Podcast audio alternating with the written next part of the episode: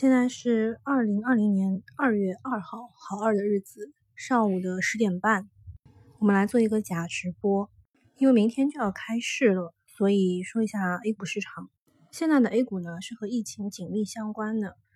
这些天来呢，每天睁开眼首先看的就是疫情的更新，特别是呃早上啊，呃看新增和疑似分别都还是在增加的。唯一呢值得庆幸的一件事情。就是全国的出院人数大于死亡人数，这个数据呢不是我做的，是我们群里的农场居士啊，因为他是武武汉人，然后他又在深圳工作嘛，他很关心这个武汉的事情，因为他的家里人都在那边，嗯，他自己做了一张表格，是全国疫情的趋势图，还有武汉疫情的趋势图。之前呢确实有过这个新增病例，呃，就是武汉的下降了。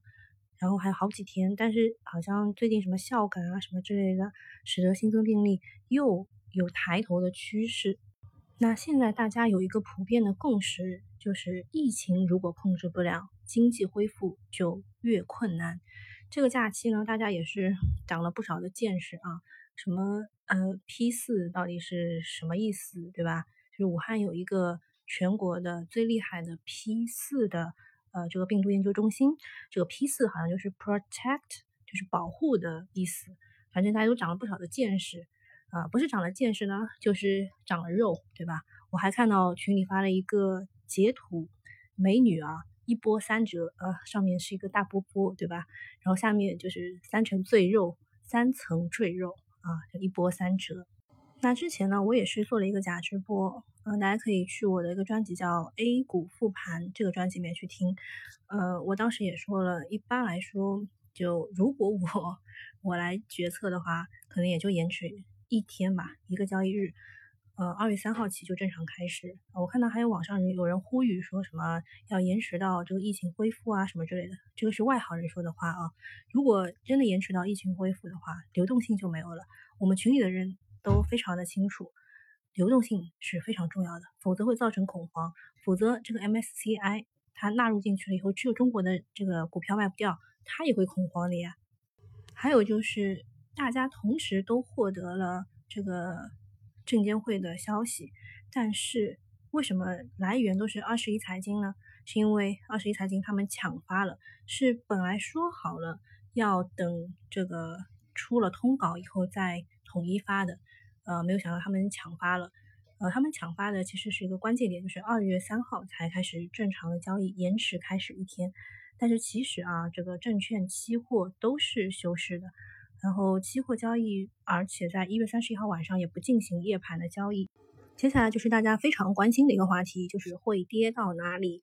我看朋友圈里各种大 V 啊、经济学家啊，都是各种的翻，那这怎么说呢？专业分析吧。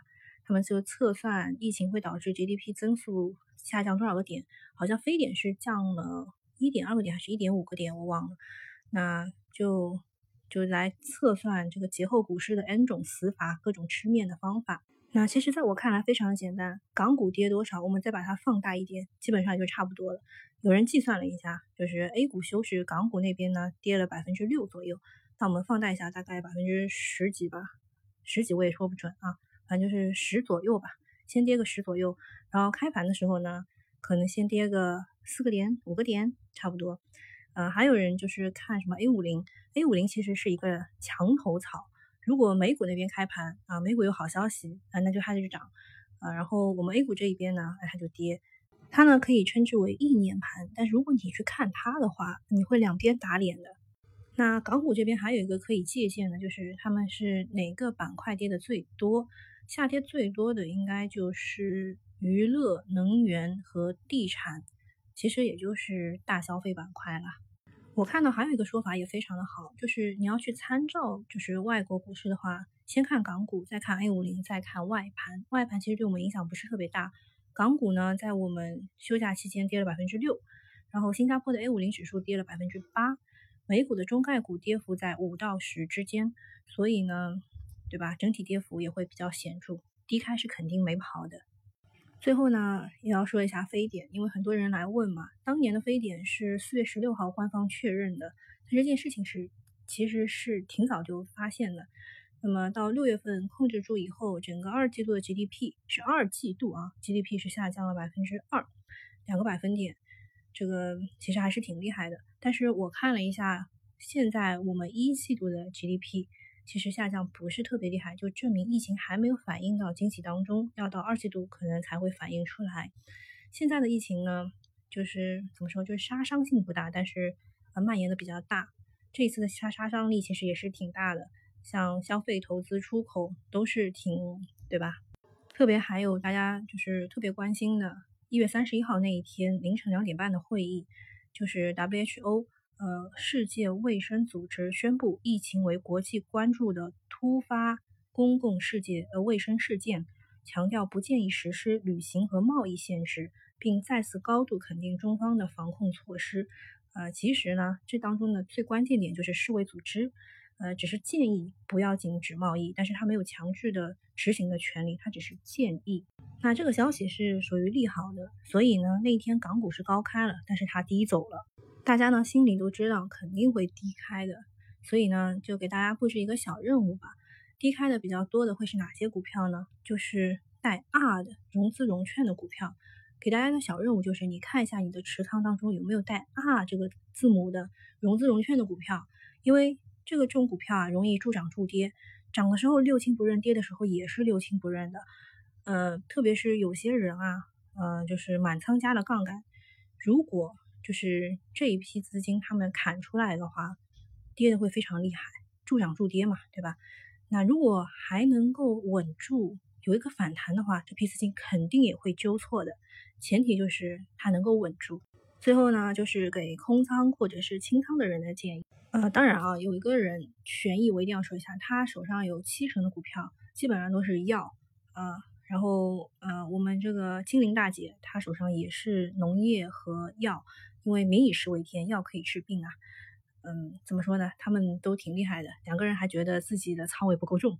那对于清仓和空仓的人呢，我觉得首先要提示一点啊，八个字：分批建仓，缓慢建仓。因为分批呢，使得你的心态会变好。缓慢呢，是因为这个大盘啊，在不确定因素和获利盘的影响之下，因为之前涨了这一波啊，即使市场出现反弹，然后也是一个反弹，不会是反转，然后场内的资金就会抛售意愿增加。呃，缓慢建仓主要就是怕这个是下跌中期，如果你一下子子弹全打完了，就是。就怎么说呢？最怕的就是慌乱中去操作，结果就是错上加错啊！一定要给自己留有余地。那么买什么呢？如果选选股有困难的，可以去买买点 ETF，比如说科技的 ETF，因为呢，科技的 ETF 当中既含有医药的龙头，又含有科技的龙头。它之前呢没有半导体五零涨得好，是因为它里面有医药的拖累。但是这一次呢，里面有医药的龙头还是不错的。当然，这个也是缓慢建仓、分批建仓，不要一下子去建仓。还有买什么呢？买这一个礼拜要观察一下，它跌不动的，或者是有主力资金去护盘的。因为主力资金这对他们来说，对主力资金来说，这也是一次突发事件，他们肯定没有跑出来，没有跑完。他们呢肯定会借机洗盘、吸筹，然后捡便宜货，再去拉升去割韭菜。这就是节前我为什么说，即使你要去抄底，也要买龙头股、科技股的原因，因为机构在里面，他们会自救。最后呢，是提醒大家，也是提醒我自己啊，就是现在应该是一个下降趋势，就是你要把它看成是一个下降趋势了。嗯，在下降趋势当中，一定要做好止盈，就是我认为这一波是反弹，那我抢一波我就走了，而且呢，抢进去的时间点一定要是大跌。等到没有什么人气的时候，呃，我觉得开盘的一周之内我是观察的，而不是去抢的。好了，今天的假直播就到这里啦，大家记得留言点赞，拜拜。